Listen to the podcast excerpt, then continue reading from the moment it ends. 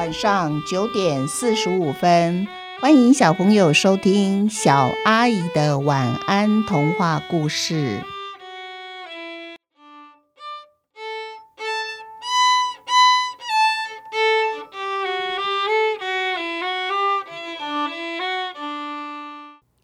买分数四之一，今天的故事题目是买分数。四之一的意思是，总共这个故事会分成四集。那么今天先讲的是第一集。嗯，这个故事比之前我们讲的上中下三集的故事又多了一集。试试看，小朋友是不是可以习惯有一个连载的故事来听？好，那我们现在就开始故事喽。放学了，小月跟着路队走出校门口。她不像平常一样。急着要回家看卡通影片。今天小月有心事，所以呢，她低着头慢慢的走，仿佛路上藏着宝物，她要找宝物一样。她走到每天她都会经过的一棵大榕树下，停下的脚步。现在是春末夏初，榕树上的叶子满满的都是鲜绿色的。下午四点十五分的风。吹起来有点凉，风慢慢吹着树叶，树叶则悠闲的轻轻摆荡着。小月轻轻叹了口气：“唉，今天回家该怎么样把这张考试卷拿给妈妈签名呢？”小月摸了摸她的书包，里面有一张五十二分的考卷，那是全班最低的分数了，妈妈肯定会气坏了。这时候，小月开始怪罪了。她怪电视台的布袋戏，为什么在月考前一个礼拜演出的内容特别精彩呢？害得她每天呐都不得不看。看完了布袋戏，她坐着又继续看连续剧。两个节目都看完了，功课随便写一写，她就累得哈欠一个接一个，根本没有时间温习功课，作业没有专心写。书没有好好读，考试成绩当然不会好啊。小月想起妈妈生气的模样，就好紧张哦。因为妈妈一生气呀，就会罚她不准吃饭。因为每次小月做错事，妈妈总是说：“小月呀，你怎么饭越吃人越笨呢？干脆不要吃饭了，也许让你饿个肚子，你头脑反而清楚一点呢。”还是妈妈的头发会气得一根一根往上，往旁边乱飞乱窜呢？最后，妈妈头上的头发呀，就像千万根小棍子，全部打到我身上来了。小月坐在榕树下，心里反复想着这两种处罚，越想越难过。她竟然抱着榕树掉下的眼泪。她跟榕树说。还是你最快乐，永远不会为一张五十二分的考卷烦恼。小月擦擦眼泪。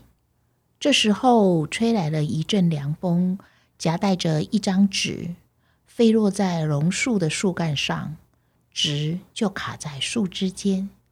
小月瞧见了，她很好奇，想知道那是什么纸，于是双手环抱着树干。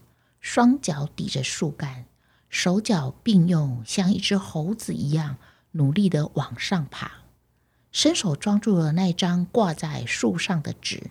哦，原来是一张广告单呢！广告单上面写着：“你为考试低分而烦恼吗？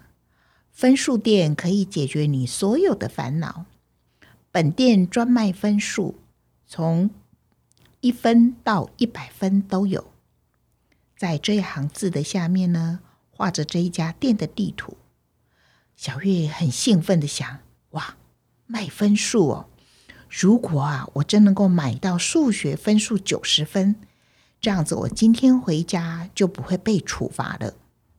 小月兴奋的拿着这一张广告单，依照着上面的地图指标，直走右转。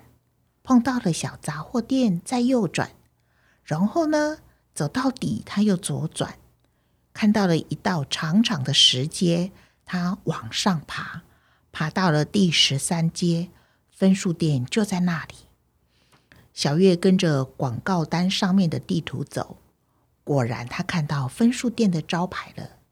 进到了店里，空荡荡的屋子，没有老板，也没有其他客人。小月连叫好几声：“老板，老板！”这时候才看见一个满脸皱纹的老公公从门脸的后面慢吞吞的走出来。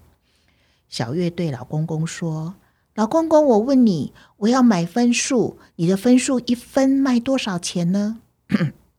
老公公咳了一声说：“那你考卷有带来吗？我先看看你的考卷，才知道分数怎么卖呀。”小月赶紧打开书包，拿出那一张被他。揉的皱巴巴的考卷，老公公看了看，就说：“哦，五十二分哦，是有点差。那你想网上买到几分呢？”嗯，小月说：“我只有一点点钱，所以我想先知道这分数呢，一分卖多少钱呐？”老公公慢条斯理的说：“嗯，我的分数你用钱买不到的哦。”啊，小月好急哦。那那那，我用什么来买呢？用钱买不到，该不会要像美人鱼的故事里面的小美人鱼一样，她要用声音来换吧？啊，小月心里想，我不想变成不会说话的人。可是，万一老公公说要我的一只手或者是一条腿呢？那么我给还是不给呢？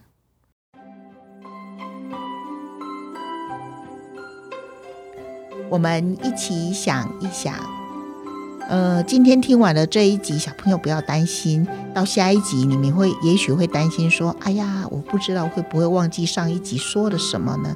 没关系，在下一集的开头之前呢，我会先帮大家温习一下第一集讲的是什么内容，简单的温习，所以小朋友只要开心的听就好了。好，今天故事就到这边结束，祝你们有一个甜蜜的梦，